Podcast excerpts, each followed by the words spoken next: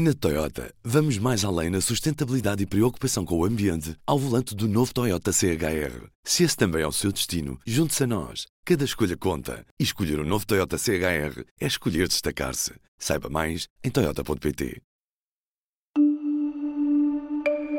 Imagina aí, você que está do outro lado, que lhe roubam a casa no final de junho de 2017 que foi o, a data do assalto dos paióis, que três meses depois o recheio da sua casa aparece no quintal do vizinho, foi o que aconteceu em Tancos, e que imagine, o outubro do ano a seguir, imagine só, o presidente da Câmara vai preso, o chefe da polícia vai preso, da sua polícia, do seu bairro.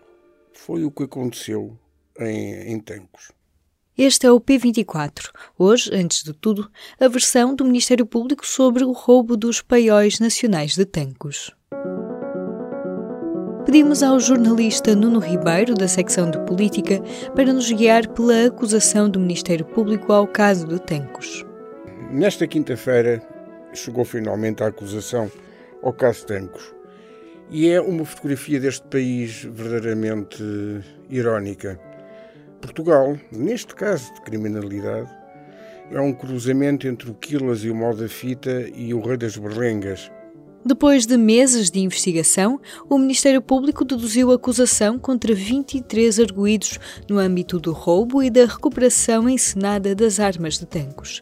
Entre eles, o ex-ministro da Defesa, José Azeredo Lopes, que saberia do plano e é acusado de crime de denegação de justiça, prevaricação, favorecimento pessoal e abuso de poder. O caso remonta a junho de 2017, quando desapareceu o armamento militar dos paióis de Tancos, em Santarém. O material foi reencontrado em outubro na Chamusca, uma localidade a 25 quilómetros. Isto tudo começou com uma dívida de mil euros que um pequeno traficante tinha com o seu dealer. Este pequeno traficante encontrava-se regularmente com um amigo que tinha prestado serviço militar em Tancos e que lhe contou, como se diz em boa linguagem de rua, a balda que aquilo era. E ele lembrou-se que talvez assim o seu dealer, que gostava de armas e também vendia umas armas, lhe pudesse perdoar a dívida de mil euros. E assim começa um crime com salário mínimo. Já se conhecia a tese de que a descoberta do material tinha sido encenada pela PJ Militar, com o apoio de altas patentes da GNR, para proteger o autor do roubo, o ex-fuzileiro João Paulino. A Polícia Judiciária Militar tinha afinal negociado a entrega das armas roubadas com o cérebro do assalto. O caso levou a um pedido de demissão de Azeredo Lopes em outubro do ano passado e chegou ao Parlamento mas já lá iremos. Agora, depois de meses de investigação, o Ministério Público deduziu a acusação contra 23 arguídos. Mas quem são os protagonistas deste enredo? A primeira personagem de tudo isto, porque era ministro, é Azaredo Lopes. O antigo ministro socialista Azaredo Lopes, que foi antigo presidente da ERC, professor catedrático de Direito e cometeu uh, as maiores animaladas jurídicas que se podem cometer pelo menos é esta a versão da acusação. Outra personagem é o Coronel Luís Vieira, antigo diretor-geral da Polícia Judiciária Militar. Qual é o problema deste coronel? O problema deste coronel é que nos últimos anos foram cometidos vários roubos em diversos quartéis e nunca foram encontradas nem as armas, nem os responsáveis. Isto era a função da Polícia Judiciária Militar, a razão pela qual em Tancos ele disse isto é meu e agiu ilegalmente. O coronel Luís Vieira acabou por ser detido no âmbito da investigação ao caso de Tancos.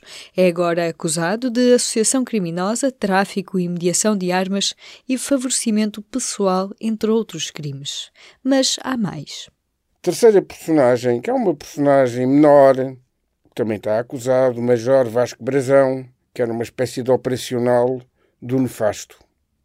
E depois passaram pelos deputados da Comissão Parlamentar de Inquérito, pelas investigações do Ministério Público e da Polícia Judiciária, passaram uma série de militares, tenentes generais, que tiveram, pelo que eu li no despacho de acusação e pelo que eu vivi na Comissão Parlamentar de Inquérito, tiveram, repito, um desempenho verdadeiramente lamentável. E é o dramático para um ministro que tenha como companheiros de banco de réus estas pessoas. A confirmar-se a tese do Ministério Público na acusação com data de 25 de setembro, Azeredo Lopes sabia da encenação. O ex-ministro veio, entretanto, dizer que não tinha conhecimento de que o caso tenha sido encenado para encobrir o autor do roubo. Considera a acusação eminentemente política, afirmando que não tem provas e fatos a sustentá-la. Em público.pt barra podcasts pode ouvir sobre política, desporto, questões de género ou humor porque o público fica no ouvido. O jornalista Nuno Ribeiro acompanhou a Comissão Parlamentar de Inquérito ao caso de Tancos. O que é que sabemos hoje que não sabíamos na altura? Eh, para ser sucinto, os deputados ilibaram Azaredo, a Justiça acusou-o. Um tribunal vai ver se condena ou não. Esta, digamos que é a primeira diferença.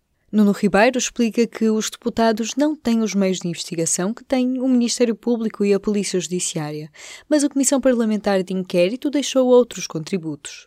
Ficámos preparados para o choque que foi uma acusação destas. Vimos desfilar militares incompetentes a dizerem coisas inanarráveis.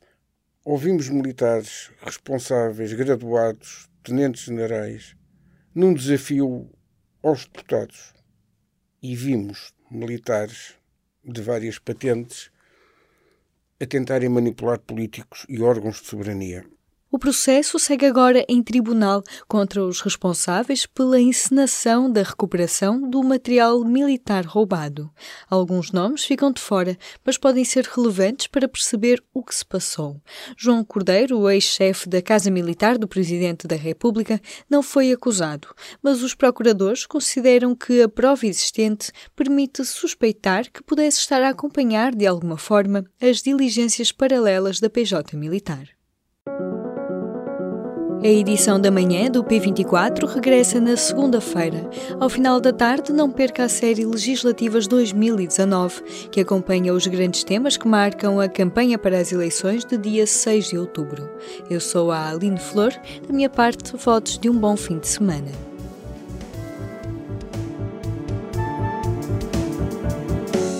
O público fica no ouvido.